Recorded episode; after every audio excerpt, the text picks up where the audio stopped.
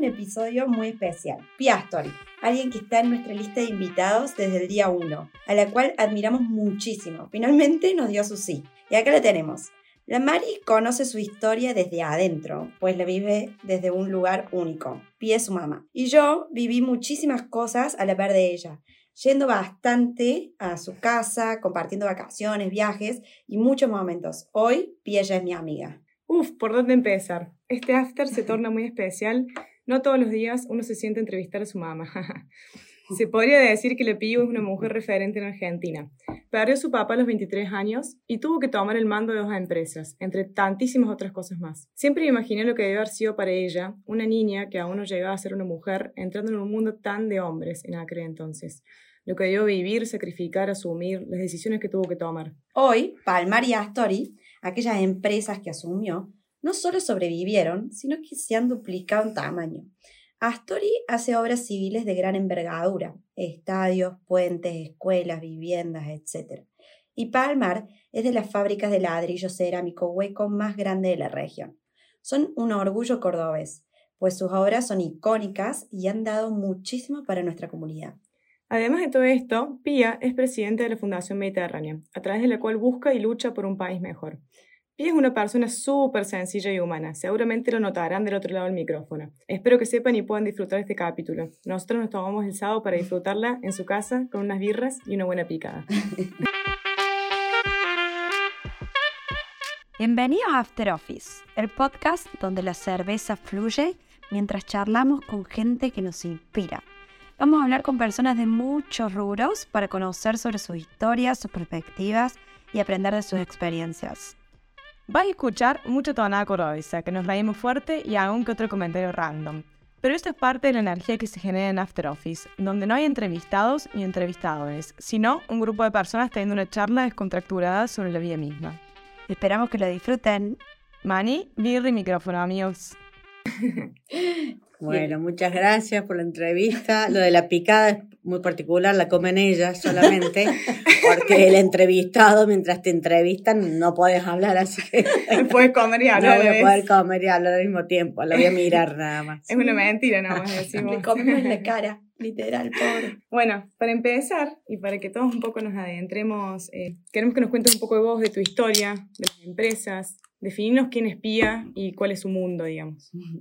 Bueno, este, mi historia eh, es particular porque me hice cargo de las empresas cuando tenía 23 años, cuando mi papá Piero Astori muere. Eh, yo soy hija única, así que mm, me hice cargo del grupo empresario, eh, que en ese momento además mi padre era el fundador, así que era un grupo empresario donde todas las decisiones las tomaba él. Entonces, eh, cuando me hago cargo, naturalmente su gente, su equipo, eh, esperaba que una persona de 23 años le diera la respuesta a, todas sus preguntas y, demandas. Mm. Y, lo hice. Les di respuestas aunque no supiera. Mm. Eh, porque me di cuenta que lo importante es mirar, observar a la gente. Y ellos necesitaban eso, que yo le diera una respuesta, aunque sea equivocada, pero tenía que dárselas y tomar decisiones. Pero que me parece durísimo, es como mucha responsabilidad y, no sé, te, había gente que te ayudaba para tomar decisiones, ¿cómo hiciste?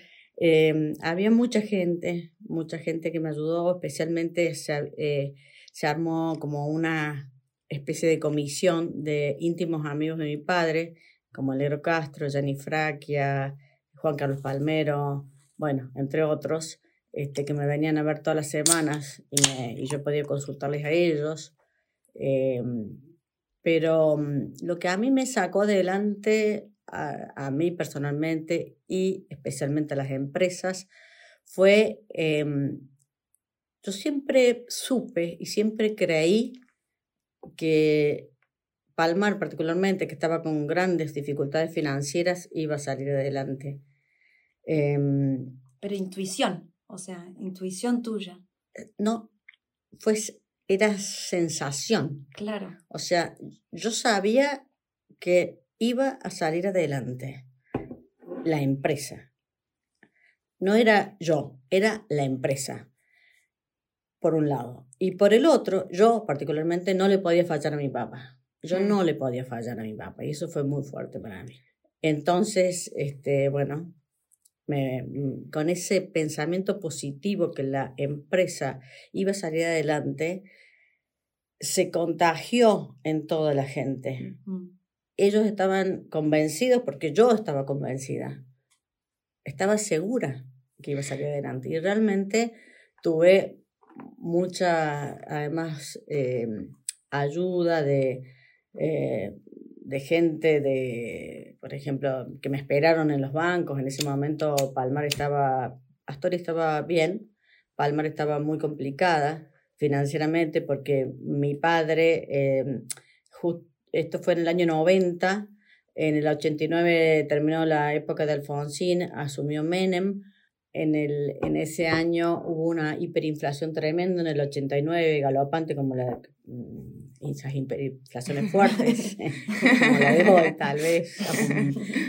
Este, y, y bueno, eh, mi padre Así- había comprado un montón de empresas eh, de ladrillos en todo el país, muchas que nunca logró abrir, eh, pensando, creyendo en el plan que había dicho Alfonsín que iba a hacer de viviendas, compró un montón de empresas, que algunas nunca se abrieron, otras sí, pero lo primero que mm, fue, hice fue sentarme sobre la situación, mirar la situación cuál era, vender todo lo que pude vender que no fuera Palmar, todo lo que era en, no sé, en distintas provincias. Vendimos varias empresas, algunas nunca las abrimos, y bueno, y vendimos los terrenos. Pero esto fue ahí, murió tu papá en el año 90 y esas semanas, esos meses, durante ese tiempo que vos investigaste, viste toda la situación, o sea, ¿cómo fue? Porque ¿Cómo fue?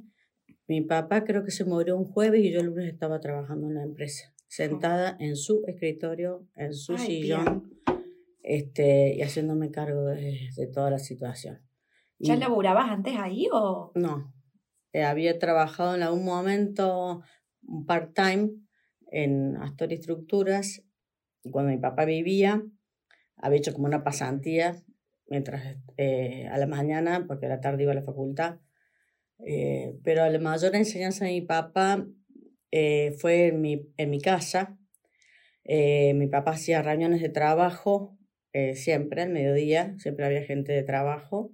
Yo estaba ahí de oyente y cada vez que la gente se iba, nos parábamos, me acuerdo, al frente de la chimenea y él me preguntaba y me decía, fíjate que fulano dijo tal cosa o fíjate el gesto, lo que dijo, o sea, me enseñó a conocer a la gente. Eh, eso fue fundamental en mis primeros días de trabajo, de darme cuenta eh, de quién te miente de, o, o quién es de confianza. Fue fundamental para mi aprendizaje.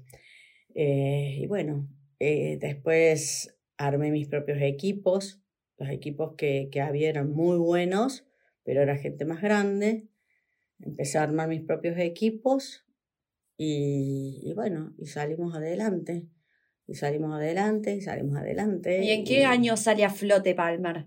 Más o, O sea, ¿cuánto tiempo le llevó? Me da intriga. Costó, costó varios años. En el 95 presentamos a Palmar en concurso, eh, que realmente para mí fue una cosa, una tragedia casi. O ¿Lo sea, sentías lloré como un fracaso muchísimo. eso o no? Sí, Sí. sí, sí, sí, lloré, lloraba, lloraba. Pero no quedaba alternativa. Nosotros no teníamos para pagar las quincenas a fin de mes.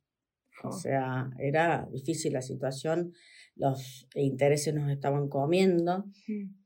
así que bueno. Y todo esto, Astori, paralelamente, o sea, vos estabas concentrada en Palmar por toda la situación financiera que tenía Palmar, y Astori, paralelamente, eh, también tenías que darle energía en algún momento, o sea, seguía funcionando, me dedicaba menos, pero miraba qué estaba Mm. Pero me tenía que enfocar en Palmar particularmente porque estaba, eh, era la que estaba con problemas. Y bueno, Y en esto me interesa mucho entrar dentro de esto de, de vos decís que una de las cosas que mantuvo, o sea, que por lo cual persistieron, eh, persistieron las empresas y crecieron, es porque te mantuviste positiva en tu cabeza de que iban a salir adelante y que iba a estar todo bien. Y otro de los factores muy importantes es que no le querías fallar a tu papá, no le ibas a fallar. Y vos crees un poco que la gente que estaba en las empresas y que quedó también es que no lo podías fallar a ellos, que eran como una representación viva de lo que había dejado tu papá. Sí, no, por supuesto, no le quería fallar a nadie, pero especialmente a mi papá. Mm. Pero, y ellos confiaron tanto en, en mí y en ese positivismo que se generó virtuoso, muy virtuoso, que muchos años después me encontré con uno de sus colaboradores y me dijo, Pía, ¿qué as tenías vos en la manga que vos sabías que nosotros no sabíamos? Y no, no tenía ningún as en la manga. Tenías 23 añitos. Tenía 23 años y, mucha, Y muchas ganas y mucha voluntad y mucho tesón y, y bueno, y mucha gente que de afuera también que ayudó, el banco que me aguantó, que me dijo, vos sos hija de, de Piero Astori, eh, sos buena madera por ende, así que eh, me aguantaron, me apoyaron. Eh, ¿Siempre quisiste laburar para la empresa de tu viejo? Sí, ¿Siempre estuvo o tuviste alguna otra opción? no, no tuve opción. O sea, eso es lo primero, no, opción no tuve. Eh, o sea, o me hacía cargo o me hacía cargo. Claro, claro. Eh, eh, amé a esas empresas porque yo de chica jugaba ahí entre los ladrillos, eh, así que siempre fue parte de mi vida. Las empresas fueron parte de mi vida. Siempre me iba a jugar ahí, así que las amé de chica. No, me pareció algo natural. Claro. No, no me lo planteé nunca como otra opción, nunca me planteé. Pero estudiabas ciencias políticas, ¿no? Estudié ciencia política, sí. Nunca terminé, me quedó una materia por recibirme, porque bueno, justo la fecha de examen era una semana después que se murió mi padre, así que mm, bueno, me tuve que abocar a las empresas. Es un papel. O sea, está Es- recibida, porque la sí. había estudiado y todo. así que- Sí. Sí, ¿Qué estabas viviendo vos? ¿Qué situación estabas pasando? O sea, estabas estudiando, ya sabemos, ciencia política, estabas por ahí tu última materia, estabas en pareja, eh, te estabas por casar, después tuviste tu... O sea, contanos un poco de eso, cómo fue tu desarrollo en ese momento, porque no fue fácil solamente que fallezca tu papá y encima afrontar las empresas y, bueno, toda la vida que el desenlace. O sea, sería la pía de ese momento. Sí. Que bueno, días antes. estaba mm, por recibir, estaba todavía, pero ya había yo ya había terminado mi carrera de cursarla, me faltaba esta materia por, por, por rendir solamente. Y cuando él muere, yo estaba mm, de novia. Mm, Ya habíamos fijado fecha de casamiento. Eh, me casé, a O pesar de que fue muy, muy pronto, después de la muerte de mi padre. Ah, ¿te casaste después de que se muere tu papá? Sí. Ah, O sea. ¿cuándo? ¿Cuándo Mi cómo papá fue? se murió en julio del año 90 y yo me casé en septiembre, Mm. dos meses después. Claro. Y, y, al, y en agosto del año que siguió nació mi primer hijo, Piero. Y bueno, Y ahí ya estabas hace un año en las empresas. hace un año que estaba en la empresa cuando nació mi hijo, Piero, sí. Mm. Estaba, estaba full, estaba a full. Ese era el realmente. momento de los 12 horas por día, Sí. pero viviendo al lado. Viviendo al lado, pero dos horas por... Sí, sí, Mm. de 8 a 8 mamá trabajaba, pero volvía a almorzar a mi casa. O sea, volvía, volvía a ir. Me iba 15 minutos, miraba que todo estuviera bien, volvía. Acoto, al margen del patio de, de casa tenemos una puerta que se conecta con, con una de las empresas. Teníamos, ahora no está más, ¿no? Y con Piero, cuando éramos chicos, era tipo entrar en Alicia en el País de Maravilla. ¿Viste esa puerta como Sí. escondida entre plantas Sí. que no se podía pasar? O sea, teníamos negada la, la- el, acceso, abrir esa puerta claro. nosotros. Obviamente que hacíamos los niños cuando tenían algo, lo querés hacer. Íbamos y nosotros abríamos la puerta de tipo de entrar en el patio de la empresa, o sea, pasar el patio de nuestro jardín, el patio de la empresa, y ahí es donde nos metíamos y jugábamos con ladrillos, jugábamos a treparnos al, qué sé yo, al, al stock y demás, como también hacías vos cuando eras chica. Claro, bueno, casa. en el fondo, eso que hice yo también seguramente negaba cuando era chica, pero no me acuerdo cómo lo hayan prohibido. Pero mm, ustedes también en el fondo hace que vos ames el lugar, que, que te diviertas, que la pases bien. Y eso lo seguís haciendo después, cuando sos grande. Che, No y queremos saber, eh, y que queremos que los oyentes sepan un poco, eh, ¿cómo es que arrancó tu papá con las empresas? ¿Cómo es que llegó de Italia a Argentina y arrancó? O sea, ¿cómo es su historia? Bueno, la historia de mi papá es, él llegó con, eh, después de la Segunda Guerra Mundial, vino su padre eh, con cinco hijos, entre los cuales uno era mi papá. La mamá ya había muerto y empezaron en Buenos Aires. Eh, trajeron, venían con, con, algo de dinero. Mi abuelo era casi ingeniero, no era ingeniero, pero bueno, no sé si maestro mayor de obras, pero era como si fuera un ingeniero en aquella época. Y empezaron acá, en realidad, con la apicultura. Ah. Em, empezaron con ah, abejas en Buenos Aires, sí. Y bueno, mi papá un momento estuvo enfermo y, había, y además estuvieron haciéndose eh, su propia casa, compraron materiales de construcción y se pusieron con la construcción. Y, y, y, bueno, había un poquito de inflación, se dieron cuenta que comprando ladrillos y vendiéndolos, y empezó con ese tema. En Buenos Aires. En Buenos Aires. Y, y bueno, ahí puso, mi abuelo después este, decidió volver con sus dos hijos más chicos a Italia de nuevo. Em, quedaron tres hermanos, tres hermanos, eh, entre los cuales estaba mi papá.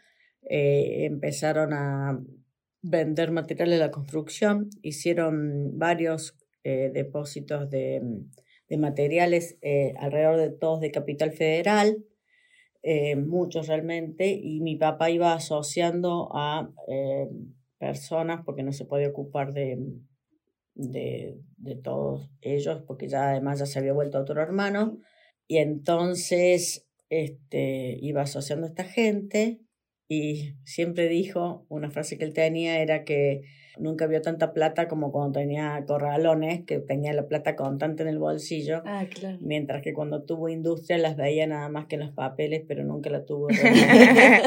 Muy lindo los balances, pero ¿dónde está el efectivo? Los balances, pero el efectivo no lo veía. Así que bueno, y después este, vino a Córdoba porque se vendió una fábrica de ladrillos, que era Palmar en ese momento. Compró la fábrica de ladrillos y conoció a mi mamá y acá se quedó en Córdoba. Esa es la historia y vendió todas sus participaciones en Buenos Aires y se hizo empresario.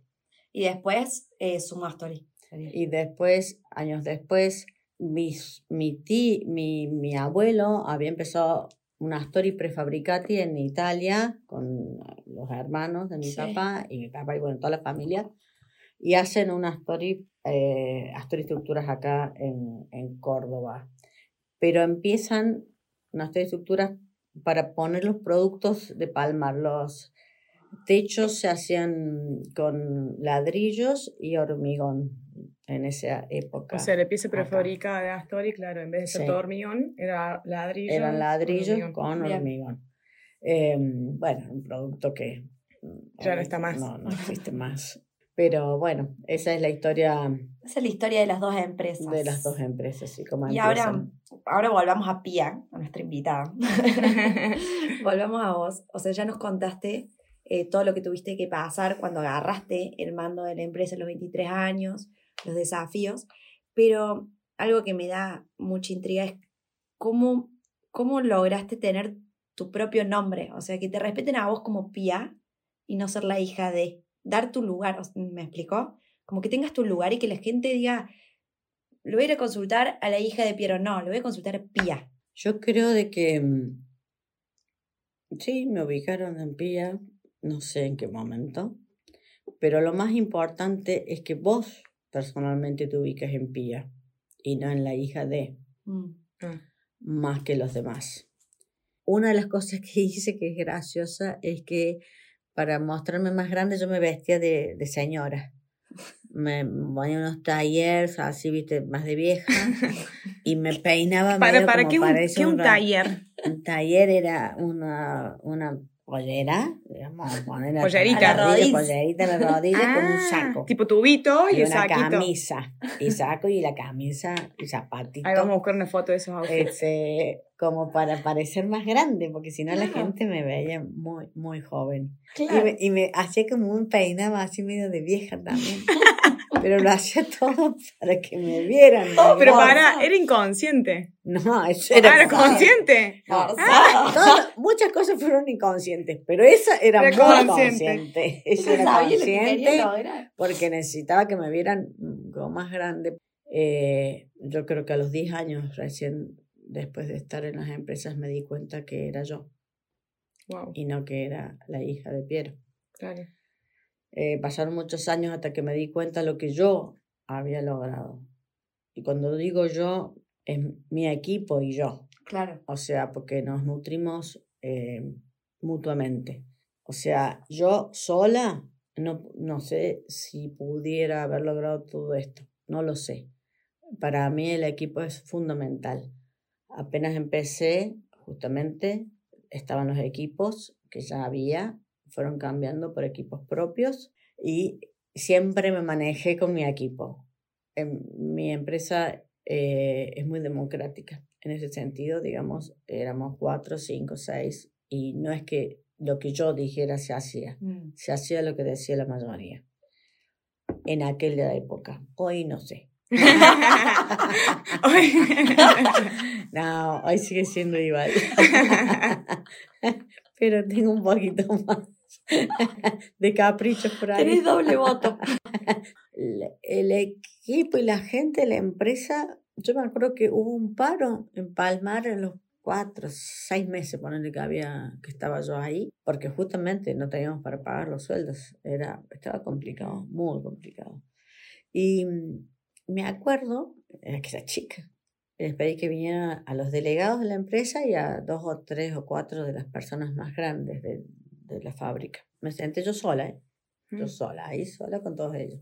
Y conversamos y bien, y bueno, dije, miren chicos, digo, yo esto lo estoy haciendo por ustedes porque esto nos saca un, peso partido por la mitad, o sea, yo de esto casi no estoy viviendo, o, no, o no vivo.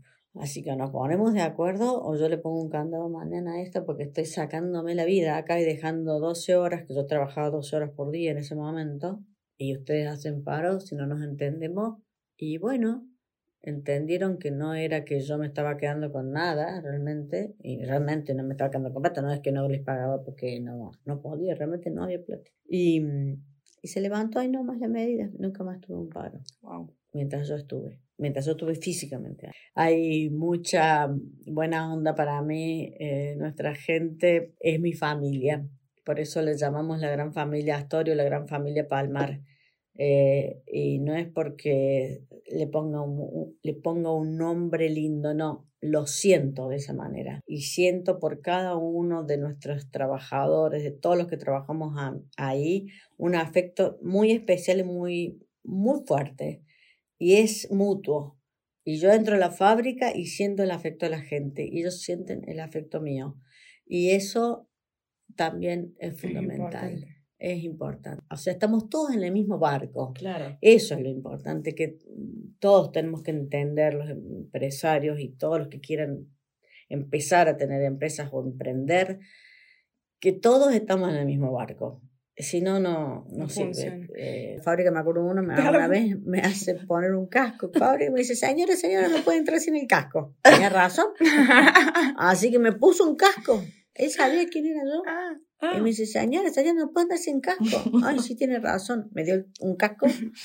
Y, y me dice, además, dice, que no queremos que le pase nada. Ay. O sea, la cuidamos. claro. Ese señor se murió hace muchos años. ¿Y qué crees en eso de, de por qué se formó esta familia Astori? Porque hay algo ahí metido adentro, desde tu papá, su persona, sus valores, que dejó esa, esta familia Astori y que vos la seguiste como una familia. ¿Qué crees que hay ahí detrás? El respeto por la Mm. gente, la humildad. Porque no en todas las amor, empresas o se sea, no. forma, por eso. Hay el agradecimiento. O sea, yo soy una agradecida de toda nuestra gente. Eh, les tengo un amor que me emocionan, me Claro. emocionan todos los días. Y buena onda, siempre con mucha buena onda iba a trabajar. Es fundamental la buena onda, generar situaciones positivas en los grupos, en la gente. Me acuerdo que mm, una vez una, una persona cuando entraba por el pasillo ya en Astoria me dijo un día, yo siempre me fijo con qué cara entras. Yo siempre entraba alegre en general, siempre entraba alegre, pero a partir de eso me esforcé en entrar siempre más, Más alegre alegre. aún. O sea, soy, demasiado pendientes. soy una persona naturalmente alegre, pero ahora entraba más alegre, Claro. porque eso genera y, y se es, contagia. es virtuoso, se contagia, así como se contagia lo malo, se contagia lo bueno. Entonces, bueno, lo importante es generar situaciones positivas para que se contagie lo positivo y todo avance en alegría y, ambiente de trabajo positivo. Estamos muchísimas horas en el trabajo. Tenés que estar bien, si no, no, se puede trabajar. No, no, no es agradable. Yo en esto quiero aportar algo. Después un análisis que hizo una antropóloga en, en la empresa concluyó en algo muy lindo, que es eh, cuando mi abuelo estaba acá en Argentina y funda Story, eh, y bueno, y compró Palmar anteriormente, al haber quedado solo él acá y toda su familia estaba en Italia, él transforma las empresas en su familia, aparte de tener su familia, a su mujer y a su hija, mamá, como que su, em, las empresas empiezan a ser su familia porque tenía toda su familia en Italia. claro, ese era su hogar. le metió el, el, espíritu de hogar a la empresa y algo que se trasladó y quedó durante los años y se vive así dentro de la empresa como... Me parece un aporte muy bueno, seguramente fue algo así, así lo sentía mi papá, así lo siento yo y espero que se siga sintiendo así, creo que así es, y, toda la gente adentro lo siente así. No depende de uno solo, eso se autoalimenta. No, y me acuerdo una vez que María me contó una historia de que había un colaborador que estaba laburando y entraba a laburar también su hijo, puede ser. Se solapaban dos generaciones y eso es realmente, el, para mí, ¿no? Como el, el, ejemplo de sentido de pertenencia del hijo y encima elijo este lugar y encima quiero que mi hijo trabaje también acá. Claro. Eso es familia para mí. Tenemos muchos casos de esos, no uno solo. Muchísima gente, muchísimos hijos de viejos trabajadores nuestros están en la empresa. Están en la empresa, sí. Che, volviendo a toda esta etapa, eh, hay algo que nos han preguntado un montón nuestros seguidores de Instagram. Eh, hay una duda muy grande sobre cómo enfrentaste todo esto no solamente siendo tan chica, sino siendo mujer en este entorno que eh, en su momento haber sido mucho más machista, ¿cómo siendo mujer lo hiciste? Me ayudó el machismo. Le sacaste la De verdad, hay que buscar el lado positivo a todo, siempre. Justamente me ayudó el machismo, porque al ser muy chica y mujer, lo que generaba era el paternalismo. Mm. Entonces el cuidado, cuiden, cuidemos la pía. Claro. Y eso me ayudó un montón. Y mis colegas empresarios, amigos empresarios, estuvieron siempre muy cerca, me han apoyado y me han ayudado y me han cuidado como padres eh, eran mis amigos como que sé, José Porta, Miguel de Biasi, Lalia Rini, muchísimos más que no voy a nombrar a todos, tengo muchas, muchos, muchos que me han cuidado mucho. Una de las preguntas también que, que, que surgió es, desde el Instagram es si fue fácil aprender a delegar y cómo lo hiciste, esto de armar equipos. Ah, bueno, para mí, bueno, armar equipos fue una, una cosa pensada para no tener que decidir todo yo, como me pasó en los primeros meses. Em, armar equipo para hacerlo. Pero delegar, delegar es algo que tal vez se pueda aprender. A mí me salió naturalmente delegar, porque delegar se basa en la confianza. Si vos confías, puedes delegar. Y yo, naturalmente, confío en la gente hasta que me demuestran lo contrario. Pero naturalmente lo primero que hago es confiar. Mm. Y bueno, por eso pude delegar. Yo me siento la reina de la delegación. Si yo no pudiese delegar, si yo no delegase no tendría un minuto ni para dormir. Son muchas empresas. Necesito delegar. Y además me encanta porque me da tiempo libre. Puedo hacer gimnasia, bailar. Es mucho mejor delegar, claro. Pero delegar es, elegir también para mí. Porque vos estás eligiendo la persona que va a sugerirte el día de mañana la mejor solución o decisión. Claro. Y, en eso. Para eso armaste tus propios equipos. Claro, pero en eso, ¿qué ves o qué es lo primero que ves en una persona para armar ese equipo? ¿En qué te fijas? En su cara. En los gestos. Primero en la cara, en los gestos. Le pregunto cómo es su familia, qué le gusta hacer. El currículum vitae. Me interesa lo que piensa, lo que siente. Trato de preguntar de las sensaciones o de lo, bueno, de lo que piensa. De lo que piensa. Conocer la persona. O sea, no te importa tanto lo que trae. Está bueno. Es que vos terminas haciéndote amiga y los metes después en tu familia, básicamente, Sí. con la gente que laburas. Entonces, por eso es que los valores tienen que ser los mismos, Sí, sí. ni siquiera similares, los mismos. Eh, ¿Querés contarnos un poco cuánta gente labura hoy en Palmar, en Astorga? No sé si lo sabes, lo tenés en mente, como para Entre los dos grupos, más o menos, tenemos mil personas trabajando. Mil personas y la mayor cantidad de gente son operarios. Sí. Están en la, en la planta. Sí. Están en las plantas, el mayor, sí. Tenemos plantas en todo el país, en Uruguay también. ¿En Sí. qué país están? ¿En Uruguay? Em, estamos acá en Córdoba, tenemos planta en Córdoba, de ambas, eh, de, de Palmar en Rosario, en, en Mar del Plata, en Río Negro, eh, de Astoria en Córdoba, en Buenos Aires. Y bueno, hace unos 15 años se nos ocurrió eh, hacer una empresa constructora que primero empezó haciendo eh, las eh, terminaciones de las industrias, de las plantas industriales que hacíamos de Astor Estructuras. Y hoy tengo el, el orgullo también de decir que es un- una empresa espectacular, que está dentro de las muy buenas de Argentina y que va a ser de las más grandes que haya.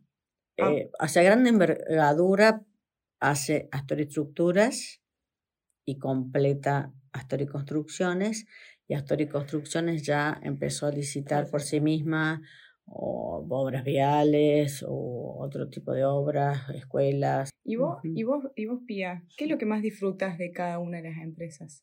la gente, pasar, pasear, encontrarme, conversar. Me divierten los desafíos, me encantan. ¿Cuál O fue el proyecto más desafiante que tuviste? Uno de los más desafiantes que tuvimos fue el puente eh, gobernador de la Sota. Ese fue un desafío único, es casi único en el mundo ese puente, así que realmente fue, nos tembló, me tembló el cuerpito. Cuando dije que sí, lo dudé un poco, pero bueno, eh, estamos felices de haberlo logrado, de haberlo hecho muy bien y con, con grande, con una ingeniería importantísima de Carlos Larson que se pasó.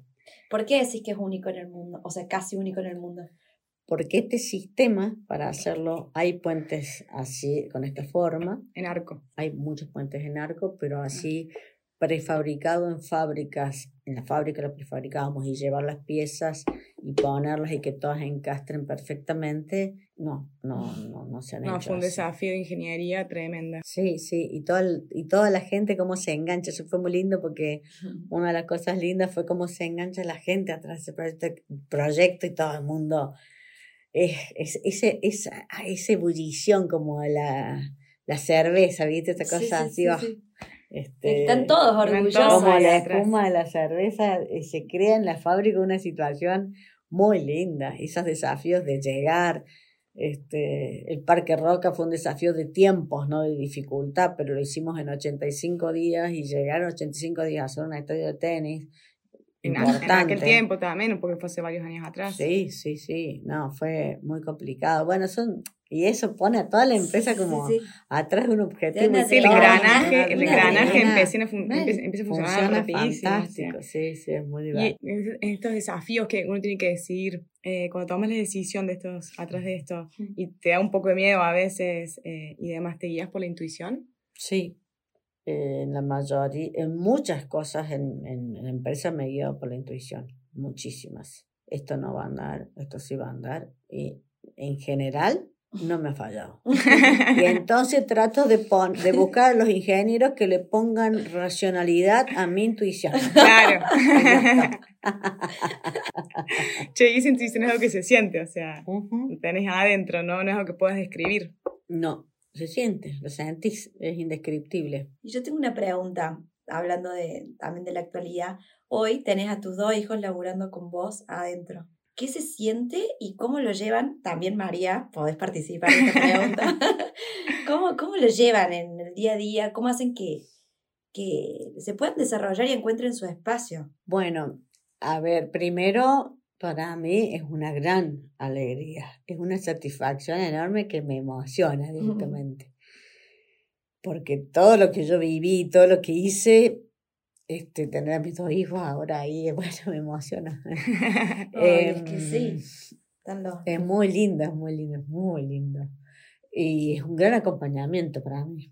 Es, también nos peleamos fuerte, ¿no? También me hacen enojar mucho. bueno, Pero bien. bueno. Pero me- creo que son más los momentos que nos sí. divertimos ahí adentro, Sí, realmente. sí. O sea, encima justo tenemos eh, como oficinas cercanas, por así decirlo, y, y le escuchas a mi mamá, ay, eh, quiero un café, vienen a tomar un café y sale, y bueno, y Sí. tomamos un café juntos, charlamos, nos ponemos el día, Sí, eh, sí. hablamos de proyectos nuevos que están viniendo, etcétera. Entonces está lindo siempre. Tal cual, tal verdad, cual. estar tal ahí cual. es, es un ambiente muy lindo. A pesar que es muy difícil separar lo que es ser madre y ser empresaria, y Sí. quiero tratar de separarlo, pero no me, no me sale mucho todavía la ¿Por qué? separación. Si no te sale. Y porque es difícil separar.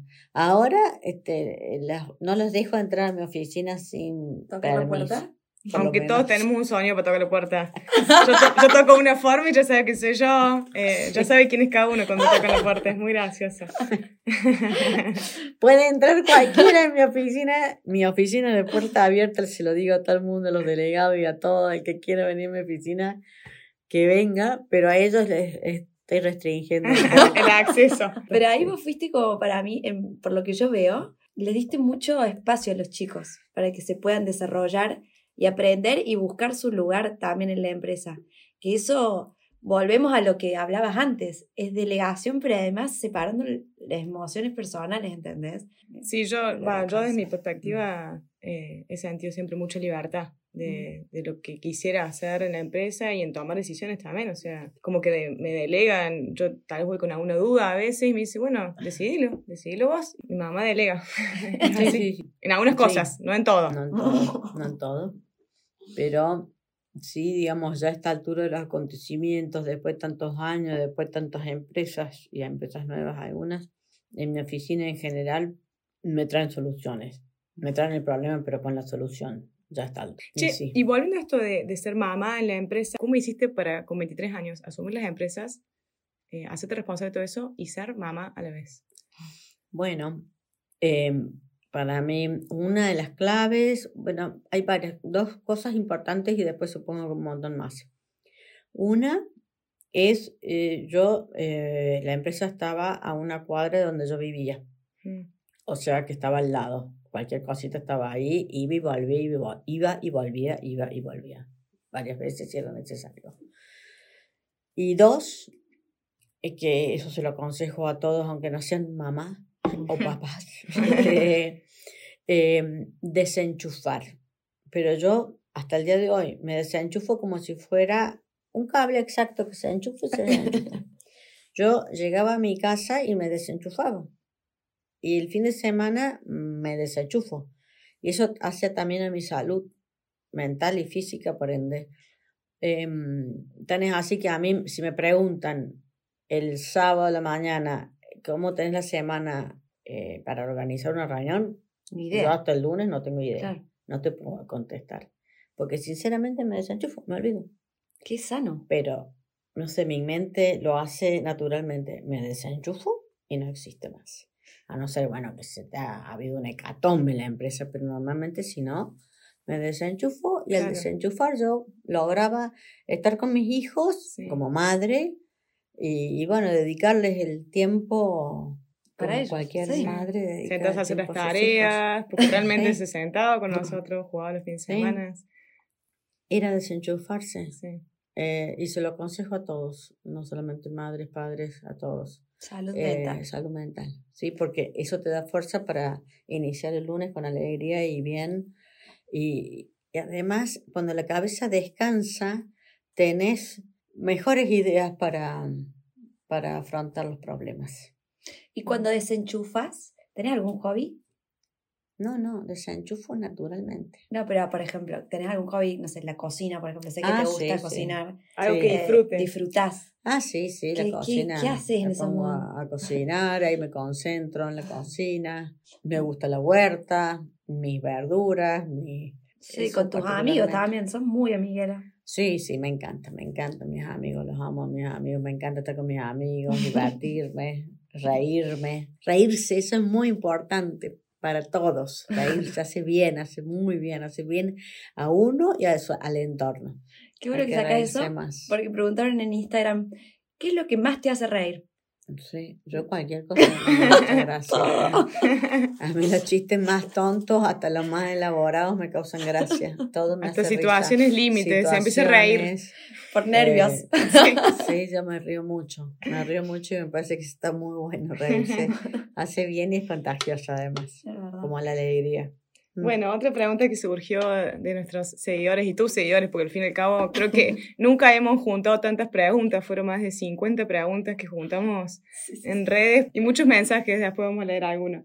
sí. Em, una pregunta muy linda fue, ¿cómo hace para dirigir un imperio y ser tan simple y humana al mismo tiempo? No sé, cada uno es como es. O sea, yo fui criada así, fui criada de una forma, de esta manera, digamos. Yo considero que todas las personas somos iguales. Yo no me siento ni más ni menos que nadie. Eh, especialmente no me siento más que nadie. Y bueno, somos todos iguales y entonces eso te da una humildad.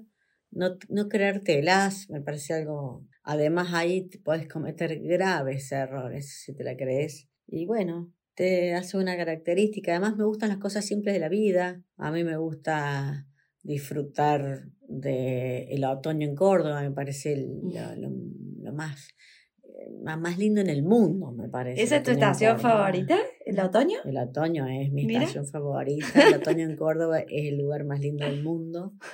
Eh, o sea, me gustan las cosas simples de la vida. Me gusta juntarme con amigos, me gusta una guitarrear, me gusta. Si cantase mejor, estaría todos los días este, Cantando. guitarreada y cantando.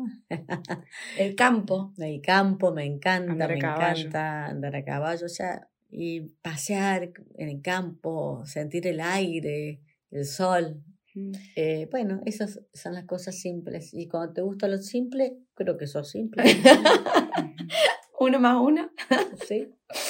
Pie, ¿Tenés algún mentor o tuviste algún mentor en tu vida? Mi papá. Mi papá pa- mm, para mí fue mi mentor, mi ídolo, fue mi, mi gran ídolo, mi gran mentor. No sé si mentor sería la palabra en este caso, pero fue mi ídolo que él, sin dudas. Y después de, de que tu papá no estuviera, ¿fueron varios mentores o tuviste a alguien así cercano que...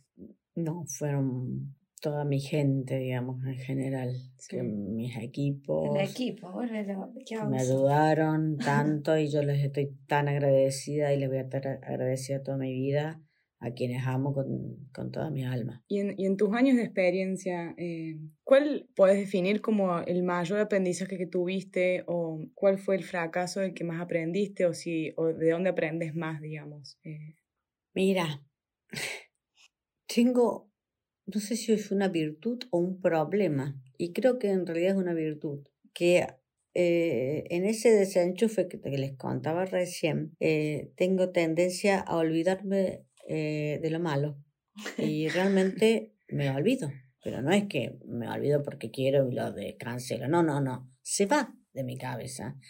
Así que a mí me decís fracaso y realmente me tengo que poner a pensar y, Claro. y me cuesta acordarme. Sí. Me han pasado cosas raras por olvidarme de esas situación, de situaciones, eh, pero bueno, mi mente está hecha nada más que para acordarme las cosas positivas y no las negativas, las cancela. Las cancela y, y no... Sistema de He tenido fracasos, no me cabe ninguna duda, o sea, Sí. obviamente, estoy tratando de acordarme, pero no. No los podés traer, No, ¿no? no los puedo traer. Pero qué este sano, igual es como que te cuida la... Me cuida. Pero aprendes Mi mente me fracaso. cuida. Seis. Habré aprendido, pero ya los olvidé el fracaso en particular. Claro.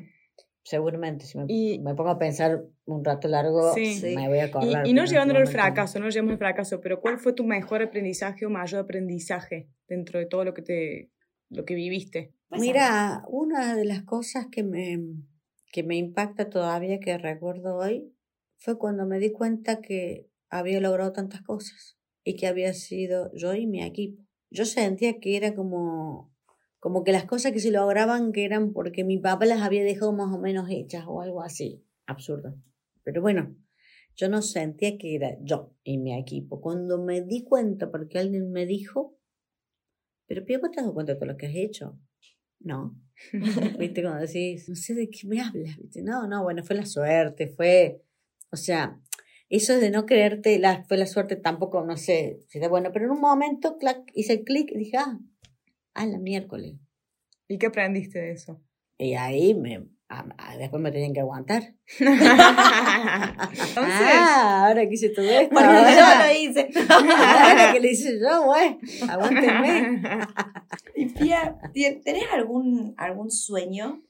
¿Vos tenés algún sueño? O sea, eh, tanto en lo personal como en lo laboral, lo digo. Eh, en lo laboral, bueno, seguir haciendo que surjan nuevos desafíos y poder seguir haciendo y manteniendo un equipo tan lindo como el que tenemos. Y en lo personal, eh, hacer un restaurante. Este, de que abra solamente los sábados y para pocas personas y divertirme mucho. ¿Y vos cocinarías? Yo cocino, les doy lo que yo quiera. no se puede elegir sin menú. El menú, eh, El menú de pie. el, el menú del, del día, digamos. ¿Cuál es tu plato preferido? La pasta, Muy bien. como buena italiana, la pasta. Y no se le pone queso arriba. No. No, no a cualquier Pero yo sí. Yo por eso no soy tan y soy del de Villa. Tía, lo arranquemos. ¿Sabes qué estamos esperando? claro. ¿Abramos el restaurante? Ya. No, no, bueno, porque no, eh, ya tengo mucho trabajo. Pero... no, digo en chiste. No, entonces, Me gusta eso. Algún día, algún día. Y que sea de un día. Me ¿Sí? gusta que sea de un día. claro. Y un si día nomás, pudiste sí. reservar, genial. Y si fuiste invitado, porque tal vez no te quieren su restaurante, ¿viste? Una sola mesa. Sí, ¿Qué se siente ser un ejemplo, Pía? es un gran peso. Es lindo que te miren como ejemplo, pero es un peso muy pesado, muy pesado, en donde en algunos puntos dejas de ser vos para no fallar a los otros, porque sos un ejemplo, entonces tenés que mostrarte de una manera que tal vez en algunos momentos vos no querés ser así. Por ejemplo, a mí me encanta reírme, divertirme, eso, pero no puedo, a ver, en un restaurante, excederme en la gracia, digamos, o hacer un show, no. Como que estás limitada Estoy a la limitada imagen. por la imagen. También a veces estoy por hacer una pregunta y, te- y tengo que saber que esa pregunta es interesante o inteligente. No puedo preguntar una pavada. Te coarta un poco, bastante. Pero por suerte em, son los momentos menores, porque mi empresa yo soy yo. Soy yo con mi forma de ser y justamente tal vez así, porque así me quieren y así nos queremos entre todos. Y bueno, en mi familia soy yo y en mis amigos soy yo. Así que son muy pocos Momentos. situaciones en las cuales tengo que ponerme esa máscara que no. No, pero también tenés, sos ejemplo de una persona que tira para adelante y si sos ejemplo de eso, tal vez hay momentos en los que vos estás bajoneada, pero decís, no, tengo que salir adelante porque así me ve el resto. Entonces en esas situaciones te tiene que jugar a favor. Sí, en eso sí me ha ayudado mucho lo que comenté antes de entrar, a, yo siempre entro en la empresa con, con una sonrisa o trato de hacerlo. Aunque no haya estado bien, entrar con una sonrisa significa que vos te pones la sonrisa, aunque no sea real, en el fondo te hace bien a vos mismo ya sonreírte. Entonces, bueno, eh, ayuda mucho. Y ese es el, en ese caso el ejemplo me, me, Ahí me te ayuda. ayuda. Pero sí hay veces que te coarta, como decís vos. O sea, como que te limita. Sí, hay veces Sí. que me limita, Sí. pero bueno, son las menos. Por suerte son los menos momentos, porque también busco cada vez más estar en lugares donde realmente me siento cómoda. Estoy en los lugares que no me gusta casi nada. Ahora elegís. Ahora Elegís. elijo mis momentos, como decís vos. Muy bien, elijo mis momentos. Y mm, si tuvieras que ir, que ir hacia el pasado, ¿qué le dirías a la piega de hace 20 años atrás? Que tenga más confianza en sí misma. Que yo en ese momento no sé si me tenía tanta fe. Eh, aunque sí tenía pensamiento positivo. Eh, lo que sí le diría a Pia y a- más que a Pía, a, a todos los que quieran hacer algo y emprender o, o continuar con algo, es que si vos querés, podés. Mm. Si te planteas algo que vos realmente querés, lo vas a lograr. Pero lo tenés que Que creer. imaginar, Mm. sentir, creer eh, y lo vas a lograr. Así me pasó a mí. Y también otra cosa que puedo decir, eh, observar, escuchar mucho y, y bueno, es mejor que equivocarse a, a no decidir. ¿Cuál fue el mejor consejo que te dieron? Sí, lo que me, mi papá me, me enseñó a, a conocer rápidamente a la gente a través de su cara, su gesto, su mirada. Eso me ayudó en los primeros meses a rodearme y a buscar mis propios equipos. Eso fue un aprendizaje fundamental Mm. para esa primera etapa. Y mirar, observar. Me ha pasado mucho, me acuerdo cuando era jovencita también. Bueno, ya ahí había dejado de vestirme de vieja porque ya, eh, ya era un poco más grande, ah, cinco años más grande, ¿no? pero ya me sentía que era, ya estaba más, poquito más plantada. Entonces me, me vestía ya como se visten ustedes, los jóvenes, ya así. Yo tenía que ser yo, 28, 29, no sé, 30. Sí, ya me vestía más de joven. Entonces venían de un banco, él tenía que atender yo. Entonces este, estaba yo sentada en mi oficina y lo hacen pasar a la persona, entra y, y se quedó así, en shock, mirándome. Y yo lo miraba y decía, ¿qué, ¿Qué pasa? este pasa? hombre?". Un hombre que también era joven, entre todos, me acuerdo que era una persona joven. Y digo, disculpa, viste, a ver, sentate, no sé, ¿quién es?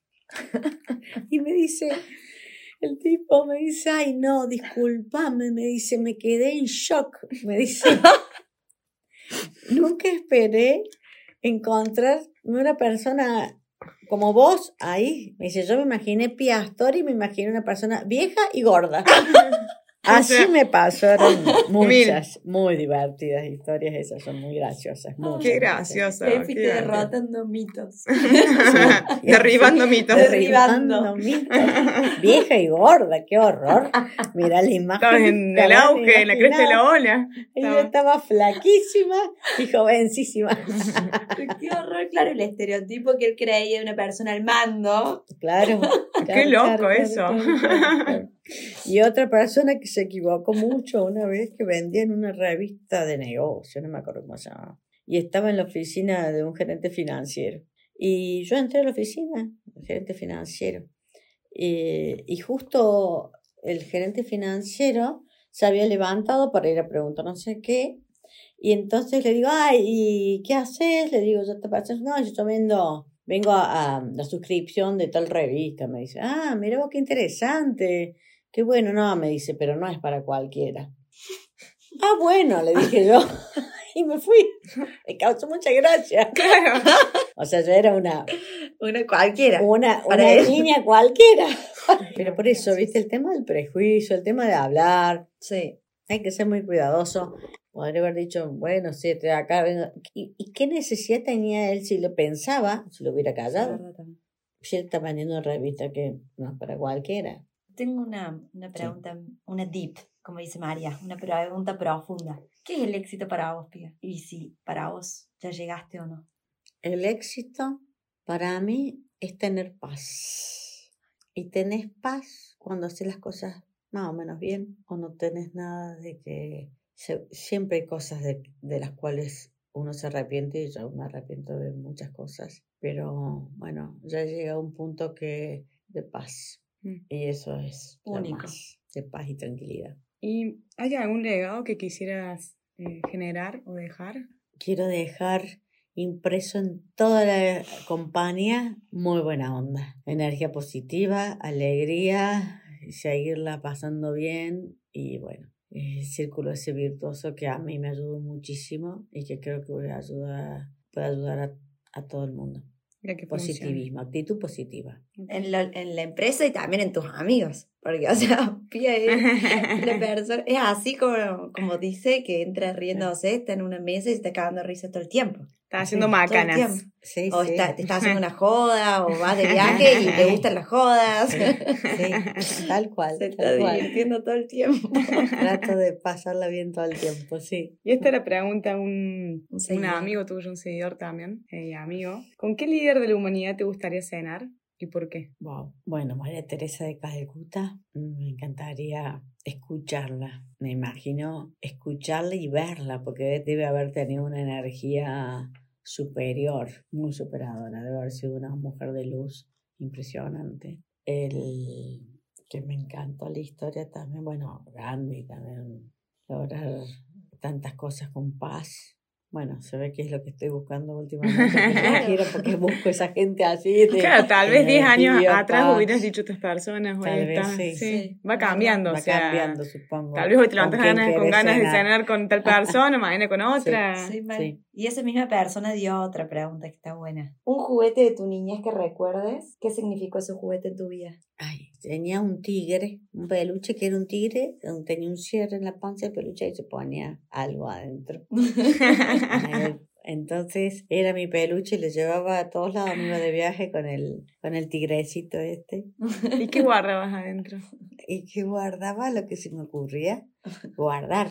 Eh, tipo, no sé, cualquier cosita que encontraba, Claro. otro juguete o, o una notita o las estrellitas que me daban en el colegio porque me portaba muy bien.